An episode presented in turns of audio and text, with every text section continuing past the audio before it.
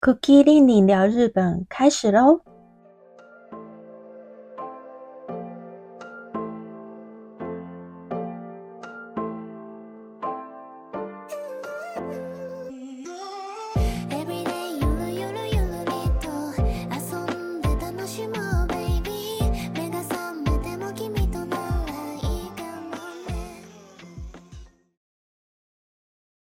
！Hello，大家好，这里是 Cookie 令令聊日本。今天这一集呢，是接续上一集大谷祥平的故事。对，这一集是下集。好，继续来聊一下大谷祥平。我谈尼修黑根。上一集是提到他的家庭嘛，就提到他的爸爸妈妈，还有他的兄弟姐妹。最后呢，是落在他的爸爸大谷彻。大谷彻呢，是因为自己的大儿子龙太，大谷龙太，也就是祥平的哥哥。他的哥哥呢，也是打棒球的，只是那个时候他爸爸太忙，因为他的爸爸呢，既在汽车的制造厂工作，而且是那种日夜两班制，家里呢又有结香，结香就是他姐姐，还有祥平。所以根本没有多余的时间指导哥哥打球，就是整个蜡烛两头烧，三头烧，因为有三个小孩。后来他就看到哥哥在高中地区的预赛被淘汰，他那个不甘心的样子，他的爸爸就觉得很自责吧。他觉得说，当时如果我能再多帮他一点就好了，他觉得很懊悔。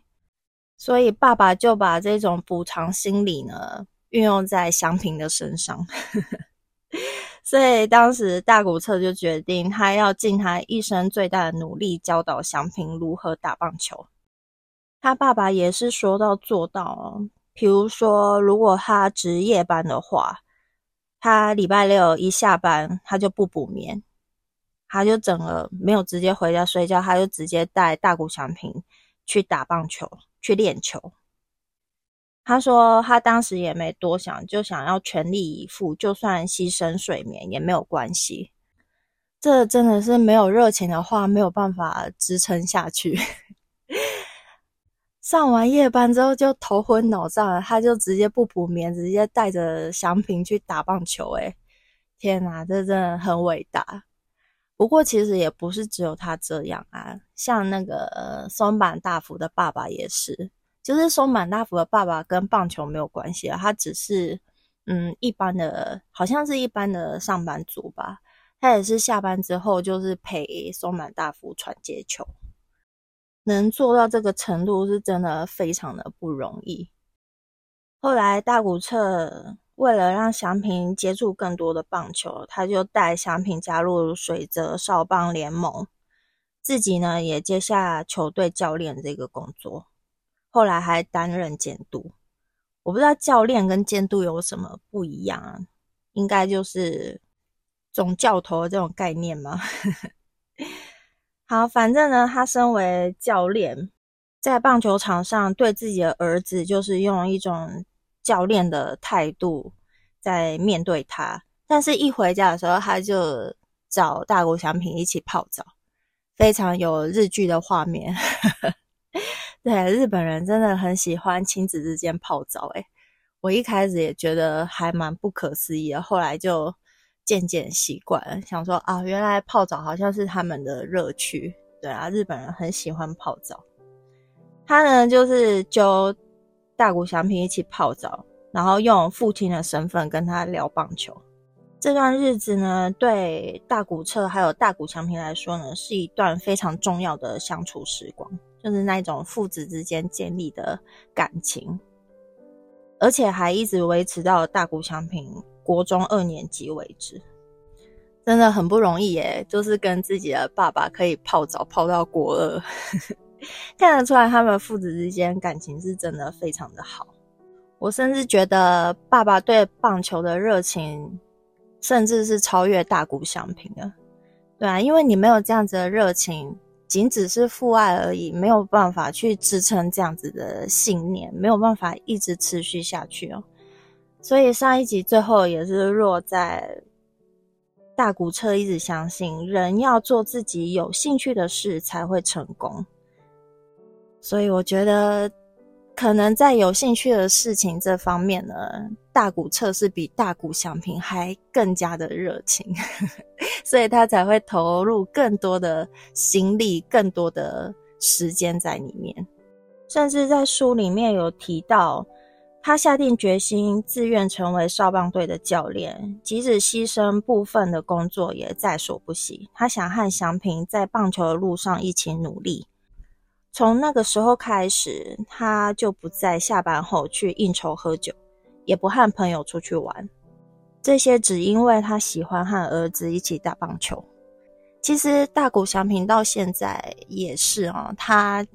嗯，听说他就是在赛后也不太跟他的队友去喝酒应酬，他就是直接回饭店，或是直接回到他他的住处。他的生活非常的简单，他的生活里可能真的只有棒球，还有那一只狗，那只狗叫 Takeo 兵。嗯，Takeo 兵呢，在日语是弹额头的意思，就是用那个中指吧。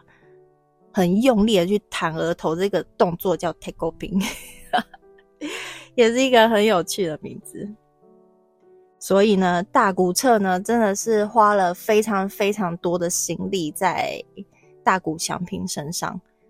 所以综合以上聊到大谷祥平的妈妈，还有大谷祥平的爸爸，可以看得到大谷祥平成长的环境是。有这样子的父母在支持着他。那这本书有提到，接触过大谷祥平父母的人呢，都对他们赞许有加哦，就说他们真的是一对非常谦虚，然后也非常有礼貌的夫妻，总是安静的站着，也默默的看比赛，也会很客气的打招呼。而且虽然他的爸爸是职业，就是打棒球的人啊，但是他从来不会干涉，呃，其他教练的指导还有调度，就只是默默的看着，把自己的儿子放心的交给教练，完全不会因为自己有一个这么厉害的儿子，然后感到自负啊、骄傲啊、自满这样，也就是天狗啊，就他们讲的天狗的。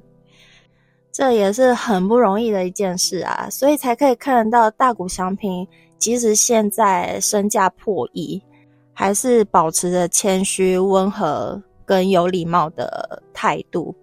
这些呢，都是来自于他的父母，他的父母就是这样子的为人。这边呢，来插一段小插曲。有一天呢，我就提到大谷祥平签的那个天文数字的合约，然后我就说。他爸爸，我才刚讲到他爸爸，就是都还没讲完，我老公就说：“怎样？他爸爸退休了吗？” 哇，我真的是笑到烦，这到底是有多多世俗？就是我们这些平民老百姓的想法。对，一整天都想说：“哇，这赚了大钱，儿子发财了，那一定就是不工作，马上买豪宅。”没有。他的爸爸呢，的确是退休了，没错。但是他爸爸呢，更用心的投入少年棒球的指导，而且他的妈妈也没有因为这样就是数钱，他妈妈还在餐厅里打工，诶 是不是很不可思议？为什么他妈妈继续在餐厅里面打工？是因为他觉得自己要为自己的生活负责。他说：“祥平不是我们唯一的孩子，他的哥哥姐姐都靠自己赚钱过生活，到现在也还是如此。我们如果依赖祥平为生，那他的哥哥姐姐会怎么看我们？因为这样，我们自己要为自己的生活负责，真的是很不容易耶！天哪，他的爸妈就是在发光，发出一些很神圣的光芒，真的是太厉害了。”而且听说，即使现在大谷祥平已经身价破亿，他好像还是从妈妈那里领生活费。看到这里，我都觉得好像在哪里看过同样的事，就是周杰伦，不知道在哪一个报道里有看到说他赚了好几亿，可是好像固定每个月从妈妈那里领生活费。还是说这已经是好几年前的旧新闻了？对啊，也不知道。可是，嗯，真的很佩服他们。所以从他妈妈的这段话，也可以感觉出来，大谷祥平他的一些金钱观，的确，大谷祥平给人一种就是不奢华，也就是不奢侈浪费的这种感觉呢。也是因为他从小他的想法里，他的生活里，真的就只有棒球，他一心一意就只有棒球，他完全没有其他任何物欲。没有任何的那种物质上的欲望，所以他也不太花钱在交际应酬上面。甚至后来，即使成为职棒选手，他还是自己下厨。他之后到美国打大联盟的时候，好像也还是自己下厨。对他来说，最多的开销顶多就是去吃一下烧肉啊，不然就是去一下便利商店。实在是还蛮夸张的，就真的非常的，也不能说节省啊，只能说他可能不追求那些东西，不追求那些外在的条件。这本书也有提到说，他去天使队的时候，有一天他就跟天使队的球团说有事情想要商量，原来是他只是要一台脚踏车，他希望有一台脚踏车可以往返宿舍跟球场。最后被球团拒绝，因为要保护球员，后来他才去学开车。所以对大谷祥平来说，这些外在条件好像真的并不是很重要。所以我猜啦，上一集不是有提到那个保时捷的公司请他当代言人，我想他应该也是顺便送了大谷祥平一台保时捷吧。那大谷祥平他可能觉得自己用不到这么高级的跑车，就把它 送给自己的队友。我觉得这个可能性真的很大诶真的是太不容易了。他也在发光，发出那种神圣的光芒。好，讲完了大谷翔平的父母以及他的家庭教育，现在来聊一下他的少棒时期。大谷翔平从小学开始就展现了他棒球的天分哦。他其实不只是投手，而且打击也很厉害。在水泽少棒时期呢，水泽少棒的秘书长就回忆说，强平升上小学六年级之后，其实全岩手县几乎没有人、没有选手打得到他的球。哇，小学六年级诶 而且，身为打者，他在少棒时期总共打出三十五支全垒打。我也是后来才知道，他们好像从很小的时候就开始投球，还有打击，也就是投打两部分其实都会。这也不能说是完全的二刀流啊，但是他们既会投也会打，就是从很小开始就这样子。只是到后来的路上，可能哪一个比较出色，就专攻在哪一个部分。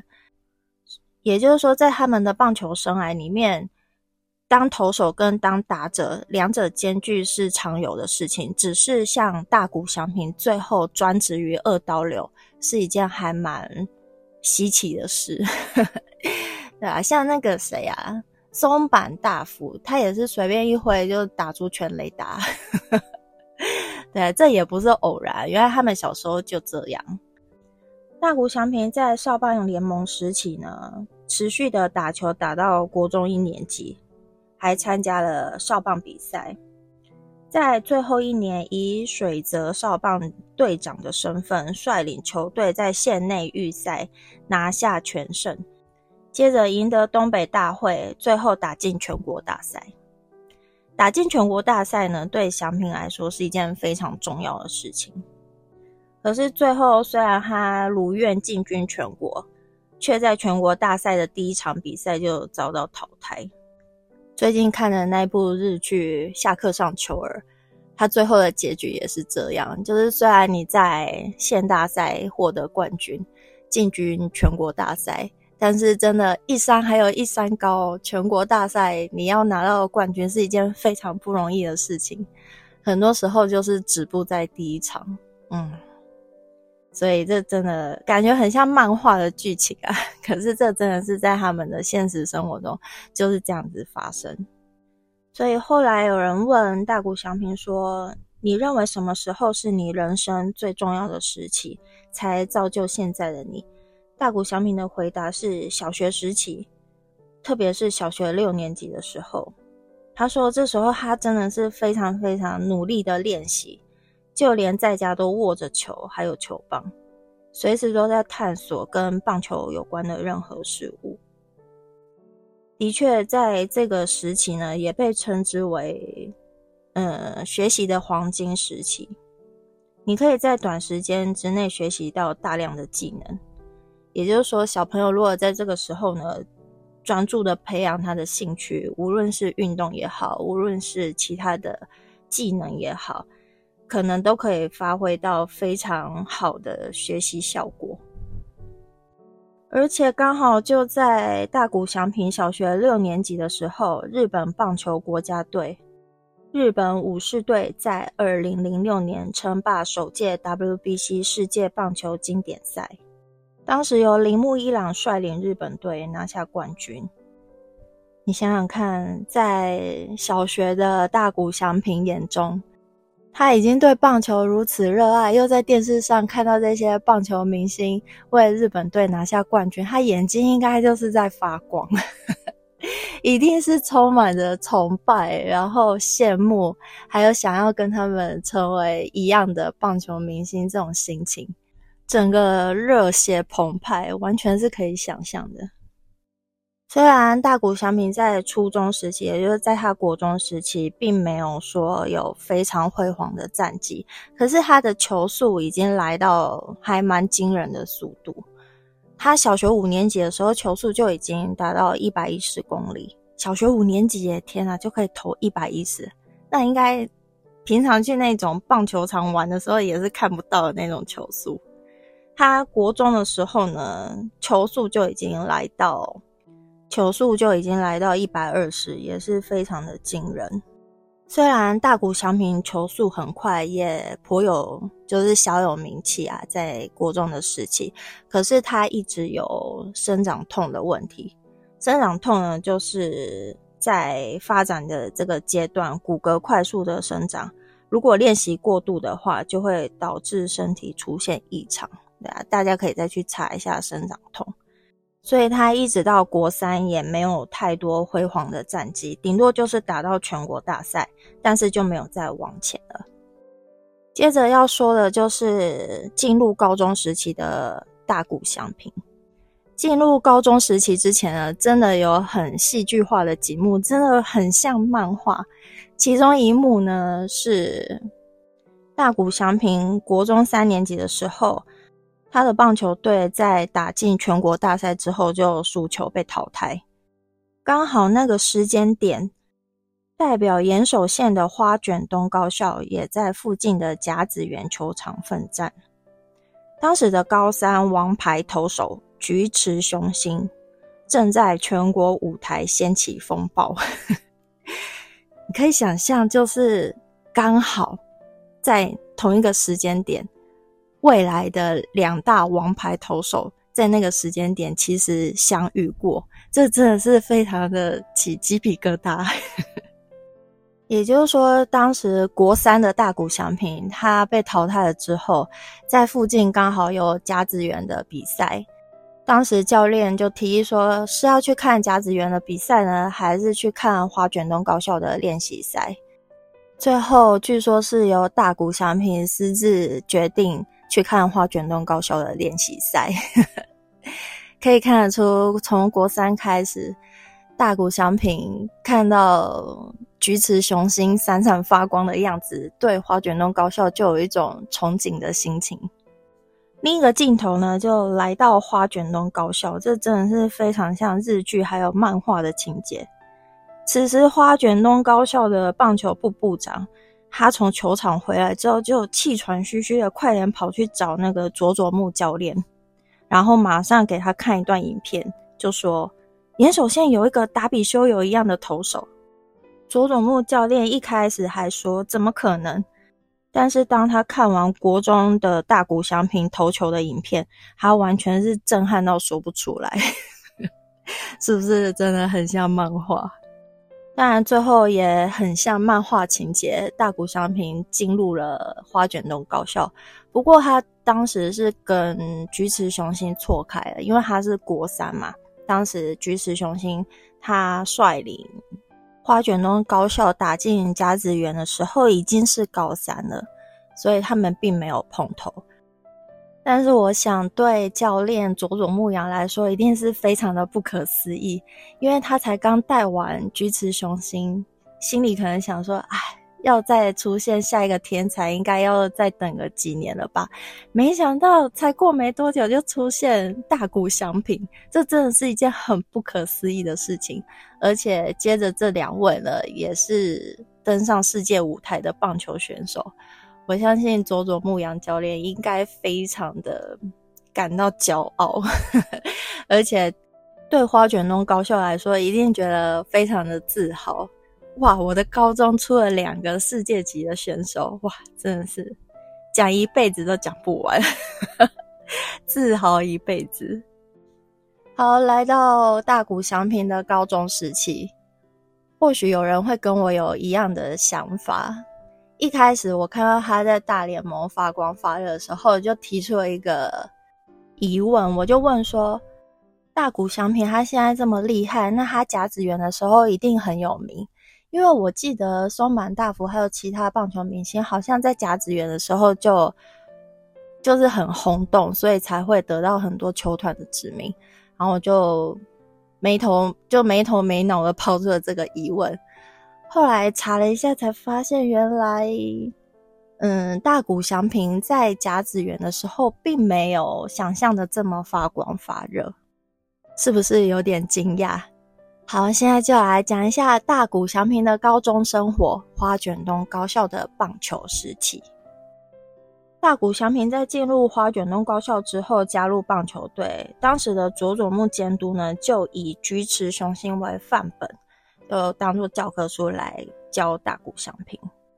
首先，大谷翔平进入高中的时候，身高就已经来到一百八十六公分。佐佐木看中他投球的潜力，就看到他手手长脚长嘛，然后又看到他有一定的柔软度，就觉得他一定可以在投球方面展现很大的天分。唯一的问题就是他太瘦，他到底有多瘦呢？当时他身高一百八十六公分，可是他瘦到只有六十三公斤，那真的很瘦诶上一集不是有提到他是铅笔人吗？哇，那真的是非常的瘦，根本就是竹竿。所以他首先需要面对的问题就是体重不够，所以教练就规定他一天要吃十碗饭。上一集有提到大谷翔平其实对吃饭没有很大的兴趣。就是他不太爱吃饭呐，但是他为了棒球，他真的就是吃到吐哎哎，这本书里面有提到，他就是硬逼自己吃饭，吃到吐了也是继续吃。他妈妈看了也是觉得很不忍心，可是没办法，如果你投球要投到一定的时速的时候，你的体重也要够。佐佐木教练不只要求他要吃饭，还要求他要有足够的睡眠。这里提到睡眠。真的，小孩子在成长的过程之中，睡眠是真的很重要，真的要让他睡。虽然你的孩子有可能不一定会是大谷翔平，但是我真的觉得成长过程中，尤其是小朋友，他的活动力特别大。国中跟高中时期特别累耶，我当时也是睡到一个不行，到哪里都能睡，就是连在那种公车上摇摇晃晃撞成这样，我也可以睡。因为睡眠就是真的不够，早上就是要很早就起来要通勤，所以我觉得不管读书读的好不好啊，如果孩子在成长的时候，你就让他睡吧，睡觉是真的很重要。我觉得睡觉也会影响智力的发展。讲到睡觉就是愤愤不平，有没有？因为以前根本没得睡。再特别讲一下那个最近的那个令和怪物佐佐木朗希，他其实也有提到说，他刚上国中的时候只有一百六十公分，但是他现在居然可以长到一百八十几公分以上，也是因为睡觉的关系。所以这里真的是可以知道，睡觉对于长不长得高有非常大的影响。接着来重点提一下佐佐木阳教练，他真的是大谷翔平的恩师，也是他的恩人。现在的大谷翔平可以这样发光发热，佐佐木阳教练绝对是关键人物之一。他厉害的呢，不只是短时间之内带领花卷东高校进入甲子园大赛，还拿到了拿到亚军吗？就是在菊池雄心的时候打进前四强啊，还拿到了呃亚军。除此之外，在他手上还诞生了两位世界级的棒球巨星哦。这也不是一件简单的事情。在花卷东高校，也就是佐佐木阳的指导之下，最有名的就是那个曼陀罗计划表。不只是王牌投手菊池雄心填过这张表，大谷翔平当然就是他一进入棒球队就被要求填这张表。曼陀罗计划表可以去网络上查一下，我觉得这个计划表的确是非常有效率，也非常的实际。对佐佐木教练来说，他认为没有实际的数据，没有实际的计划，你就是达不到那个目标。你的目标就永远只是空洞的想法而已。所以，计划、目标跟实际的数据是非常重要。那这也反映在曼陀罗计划表里面。那说到实际的计划，还有实际的目标，首先，菊池雄心他在高中毕业之后就获得六支球团的指名，所以当大谷翔平拿到这张曼陀罗计划表的时候，他第一个计划呢就是写，也就是在正中心的的计划，他是写获得八支球团的第一指名，这并不是一个很自负的想法，或是一个很。高傲的计划，在大谷翔平的想法里，他并不是想成为第二个菊池雄心，他是要超越菊池雄心，所以他才把目标定在比他更高的地方，这样才能超越他。对他来说，超越才是致敬的方式。这真的是一个巨星才会有的想法，真的是很佩服。好，所以他最中心的第一个目标呢，就是八支球团的第一指名。接着呢，就是球速的部分。当时菊池雄心的球速已经来到一百五十四公里，这是在他高三的时候，所以他把目标定在一百六十公里。这个目标在当时看起来可能会觉得不可能，但是他最后是做到了。而且这个目标已经被打破了，被谁打破呢？就是被佐佐木朗希打破。所以像这次经典赛非常震撼大家就是，哎，为什么日本的每一个投手上来，随随便便都可以丢出那种时速超过一百五十公里的那种火球？其实这真的就是他们在国高中的棒球时期，就是不断不断的在练习，不断的在超越。让大家认为不可能的事情变成可能。好，回到大谷翔平的部分，他虽然制作了曼陀罗计划表，可是很可惜的就是，嗯，大谷翔平在高中一年级、二年级的时候就发生了受伤，就是他生长板的部分呢发生了严重的受伤。这种受伤呢，导致他不能够投球，可以做其他。打击的练习，但是投球部分要禁止，这是医生当时对他的劝告。所以当时佐佐木教练也不能强化他投球部分，只能重点放在他下半身的活动，让他灵活的呃移动，就是加强这方面的训练，还有打击的部分。所以，虽然他生长板的受伤导致他不能强化投球，意外的开启了他打击的天分。也就是说，二刀流的觉醒呢，就是从这里开始。所以，为什么大谷翔平他在甲子园的时候出场并没有很多，也没有真的发光发热？主要的原因是因为他的受伤。也就是过去过度练习的关系。那这本书我看到这里，我真的非常佩服佐佐木教练，因为这本书里面有提到说，有一些教练他其实没有管你这么多啦，就是他可能认为甲子园才是最重要的，所以有很多的选手。他在甲子园的时候，就是燃烧自己，把自己燃烧殆尽，以至于他之后的棒球生涯可能就没有办法再继续往下走。但是佐佐木教练并不是这样子在培育大谷翔平，他认为大谷翔平的未来并不止于如此，所以他希望他好好的养伤，他希望他能够有充足的休息以及睡眠。他反而是着重在这部分呢，我觉得这真的是很不容易的一件事情，这也影响了大谷翔平未来棒球生涯的延长。我觉得这是一件很伟大的事，虽然有点夸张，但是我觉得。你想，佐佐木教练他既不是他的亲人，也没人就是付钱给他要他这样子做，可是他完全是发自内心的、用心的在为一个人的未来着想。诶我觉得这真的是非常的佩服，就像他的另外一个父亲一样。所以我觉得这是我看完这本书对佐佐木教练非常敬佩的一个地方。他想法的点并不是在。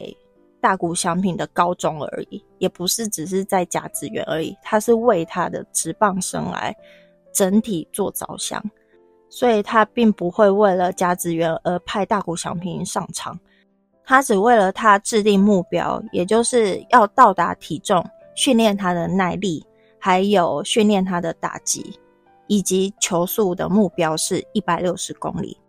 他只要在高中三年完成自己制定的这几个目标就可以了。而且佐佐木教练不只是给选手一张曼陀罗计划表，他自己也制定一张身为指导者的曼陀罗计划表。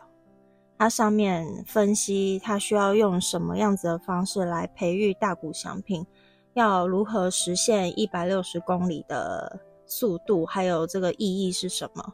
身为指导者，应该如何思考，怎么落实？比如说，加强短跑啊，还有体干核心训练啊，增加选手的肌力啊，甚至还考虑到饮食中要增加铁啊，增加钙的摄取量，真的是对自己也是非常的严格。说到钙跟铁，如果要长高，好像真的要喝牛奶诶。如果你不是那种牛奶过敏的人呢？还在成长期的话，可以试试看。听说大谷翔平牛奶就是好饮，大口大口的灌。对啊，大家可以再去查查看真实性。综合以上对佐佐木教练的形容，可以看得出来，佐佐木教练不只是要提升选手棒球的技能，还希望他们在棒球以外的未来人生能够获得成功。也就是说，除了技能之外，还有对选手人格的养成以及态度，毕竟不是每一位选手毕业都能像大谷翔平 或是菊池雄星一样变成日本职棒的选手，很多都是直接进入职场变成社会人士。所以佐佐木教练也特别注重这方面的养成，对他们的未来才会更有帮助。我觉得身为一个教育者，这也是一个很不容易的想法，觉得很难得。回到大谷翔平身上，因为大谷翔平生长板的受伤，所以他在高中二年级的冬天开始进行大量的打击训练。当时医生告诫他不要过度的投球，也就是暂时不能投球，所以他就专注在练习打击。书上面是写啦，塞翁失马焉知非福。对啊，也是。回头再看的话，他当时如果不提升打击训练的话，二刀流可能就没有办法这么顺利。当然，这段养伤期间，他虽然不是主力球员，他也好好的就是保养自己，例如身体的锻炼、身体的保养、伸展运动，甚至补充大量的睡眠，吃好睡好，所以他体重也就是比入学的时候增加了二十公斤。然后他也慢慢的就是增加跑步的训练。还有增加肌肉的训练。所以当他可以恢复投球练习之后，当时跟他搭档的捕手发现大谷翔平的球质明显产生变化。一开始他的球速只是快而已，可是现在他的球是又快又沉，很容易打成擦棒界外。接下来呢，就是要讲大谷翔平是如何化不可能为可能。当时佐佐木养替大谷翔平定下时速一百六十公里的这个目标，都觉得怎么可能达成这样子的目标？可是当时佐佐木教练认为，先入为主的观念将使可能成为不可能，就是你一定要觉得你做得到。给你这样子的目标，你才会想办法去达成。而且他觉得给选手一百六十公里这一个目标的话，他就会开始在脑海里面想象自己飙一百六十公里球速的样子。这个就是化不可能为可能的第一步，所以呢，他才把目标定在更高。所以大谷翔平虽然高中经历受伤，没有办法在甲子园发光发热，像当年的菊池雄星一样，可是他在高二这一年球速就进步到一百五十一公里。高三那一年的春季甲子园，虽然大谷有登板，可是他投的没有很好，掉了九分，有五分是自责分。没想到那一次就是他最后一次出现在甲子园。在同一年夏季甲子园之前的严守大会，虽然最后大谷翔平无缘晋级甲子园，就是后来就是输给了某一个高中被淘汰，但是在准决赛他对决一关学员高中的时候，投出了破纪录一百六十公里的速球，达成了他的目标。他就在高中三年的最后，达成了一百六十公里速球的目标。纵观大谷翔平的高中三年，虽然带着很多悔恨，一些些不甘心的泪水，因为他毕竟是一个好胜心很强的人，他已经觉得很不甘心，就是没办法赢得甲子园的冠军。但是我觉得也没有让他因此因为受伤啊断送他的职棒生涯，反而是让他的未来有更多的可能。接下来就要讲他是如何加入日本职棒，到后来的大联盟。其实当时，嗯，大谷翔平他在毕业之后呢，一定会有一些球团想要指名他嘛。可是他当时就是非常坚决的说，他要前往大联盟挑战，就是直接宣布说他要挑战大联盟这样。那这个就是引起日本职棒的。一些华兰，还有一些批评的声浪，想说，嗯，你跳过日本职棒就直接挑战大联盟，这是一个很不理智的想法，遭受到很多人的反对。当然，日本职棒也是为了留住人才，所以也不希望他们有这样子的决定。那看到这本书，他是写说，当时大谷翔平的态度是非常的坚决。以致到后来，其实没有球团指定他，对，没有球团指名他啦，只剩下日本火腿。那他最后是如何被日本火腿说服，然后加入日本火腿，放弃大联盟的呢？这就要来稍微讲一下日本火腿厉害的地方。日本火腿在大谷翔平宣布说他要挑战大联盟之后，还是不放弃。就是坚持到最后，他们也出动了非常多的资源，收集了各方的资料，还有动用了许多的人力，会诊了很多的数据，呃，希望可以透过这些数据去说服大谷翔平的父母以及就是教练啊等等之类的。当然，最后最后还拿出了压箱宝，就是大谷翔平的恩师之一。日本火腿球团的监督立山因素，其实对当时的火腿队来说是一个非常大的赌注，因为他们有可能失去第一指名的机会。因为大谷翔平他就说他要去挑战大联盟嘛，那如果他最后不签约的话，就是直接就是失去了那一年的有名的选手，对啊，就是失去了一个名额这样。不过呢，他们也的确就是不放弃啦。想知道他们是使用什么样子的战术虏获大谷翔平的话，可以看一下这本书。这本书写的还蛮详细的，其中有一段拿出来稍微讲一下，就是我觉得还蛮，嗯，我觉得还蛮有真理的一个地方。就是其中一位呢，他就是到大谷翔平的家，用 PowerPoint 做一些简报，讲解他们球团的一些规划。其中有一个部分呢，他就讲到说，有的时候绕远路，可能才是真正的捷径。我觉得这句话是真的很，还蛮有真理的。因为当时，嗯，大谷翔平执意想要去挑战大联盟啊，那他挑战大联盟的话，可能就会先从小联盟开始。那他认为这是一个捷径，就是他接近棒球殿堂的一个捷径。可是对当时做简报的那个人来说，他认为，嗯，小联盟他给你的薪资，还有给你的条件，以及你的生活品质跟训练，都不见得比你留在日本职棒提供给你的条件跟训练要好。虽然日本职棒会有一些束缚。就是决定权大部分是教练啊，还有监督，选手没有太多的自由。但是相对于小联盟的自由，但是生活条件不优渥的话，有可能会断送了自己职棒的生涯。接着他又提出了，就是说有一些人他高中毕业，嗯，直接进入美国职棒，呃，最后会。达到目标的几率有多少？跟你从日职再转美国职棒，达到了自己的目标的几率有多少？就是做了这些很精辟的分析。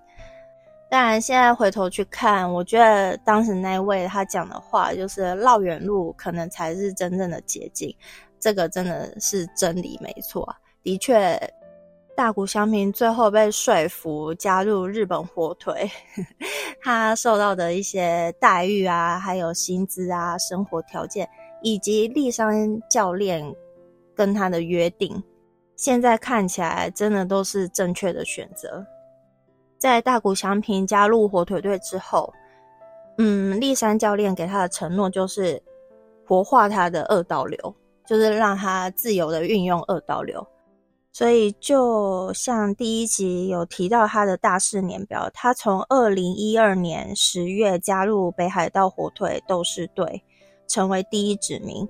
他在二零一六年展现了二刀流，二零一七年担任先发投手以及第四棒，总共花了五年的时间，完成了当时他们签约大谷翔平给他的承诺，就是二刀流以及在同一场。既先发又是担任第四棒的这个承诺，所以当他完成这个目标之后，同年的十一月，他就宣布挑战大联盟。是不是听到这里有一点点鸡皮疙瘩？大谷翔平真的透过非常多的努力，背后有很多人支持他、帮助他，所以在一个梦想的道路上，其实是有非常多人的帮助，以及很多人愿意。陪着你一起完成这个目标，我认为这是大谷翔平他本身散发出了一个人格上面的吸引力，吸引其他这些，也就是说吸引其他有能力的人想要帮助他，协助他在棒球的路上达成他的目标。这真的只有王者才具备这样子的特质，跟海贼王一样，有没有鲁夫？好，他加入火腿队呢，当然背号十一号，这个十一号也有不同的意义。他很喜欢的一位选手达比修友，他当时也是日本火腿队，他当时的背号也是十一号，所以这个十一号的号码呢，也是具有传承的意义，也可以看得出来火腿队对大谷翔平的重视。那为什么他到洛杉矶天使队不继续使用十一号？是因为 十一号这个号码已经永远封存了，所以他只能选择十七号，就是空下来的十七号。不过我相信这个十七号呢，未来会成为大谷翔平的代表，就是大谷翔平的代表号码。那这个号码呢，也会随着他的隐退，然后被封存，这样子永久封存，跟那个铃木一郎一样。铃木一郎的背号五十一号也是永久性的封存。录到现在已经四十五分钟，还没讲完大谷翔平，我实在是觉得有点担心。为了怕太长，快点来讲一下为什么他现在呢会选择道奇队是有渊源在的。其实当时有一个道奇队的球探，就是一个日本球探，他在大谷翔平就是还没有发光发热的时候，就先发现大谷翔平棒球的潜力，然后对大谷翔平也是照顾有加。当时他是道奇队的球探嘛，他就希望可以把大谷翔平就是带到道奇队打球。那另外一个原因呢，还有就是大谷翔平提到他想要成为像野茂英雄一样的人。野茂英雄呢是当时九零年代日本职棒的一个明星球员，也是传奇球星。他后来也是蛮早就是到大联盟打球，然后刮起了一股旋风。就是带领了日本职棒还有亚洲职棒到美国打球的一个旋风，这样，这也是对大谷翔平有很大影响。那野茂英雄他曾经也是道奇队的球员，虽然大谷翔平在离开火腿队之后加入的是洛杉矶天使队，这里的原因我就不太清楚。可是书里面是讲说，当时大谷翔平是凭着直觉选择洛杉矶天使队，他觉得在跟每一个球团洽谈的过程中，天使队给他的感觉是最好的，所以他是用直觉选择天使队。但目前看起来，大谷翔平始终没有放弃他最初的信念，就是他想要加入嗯大联盟的道奇队。他其实很早一开始他就想要加入道奇队。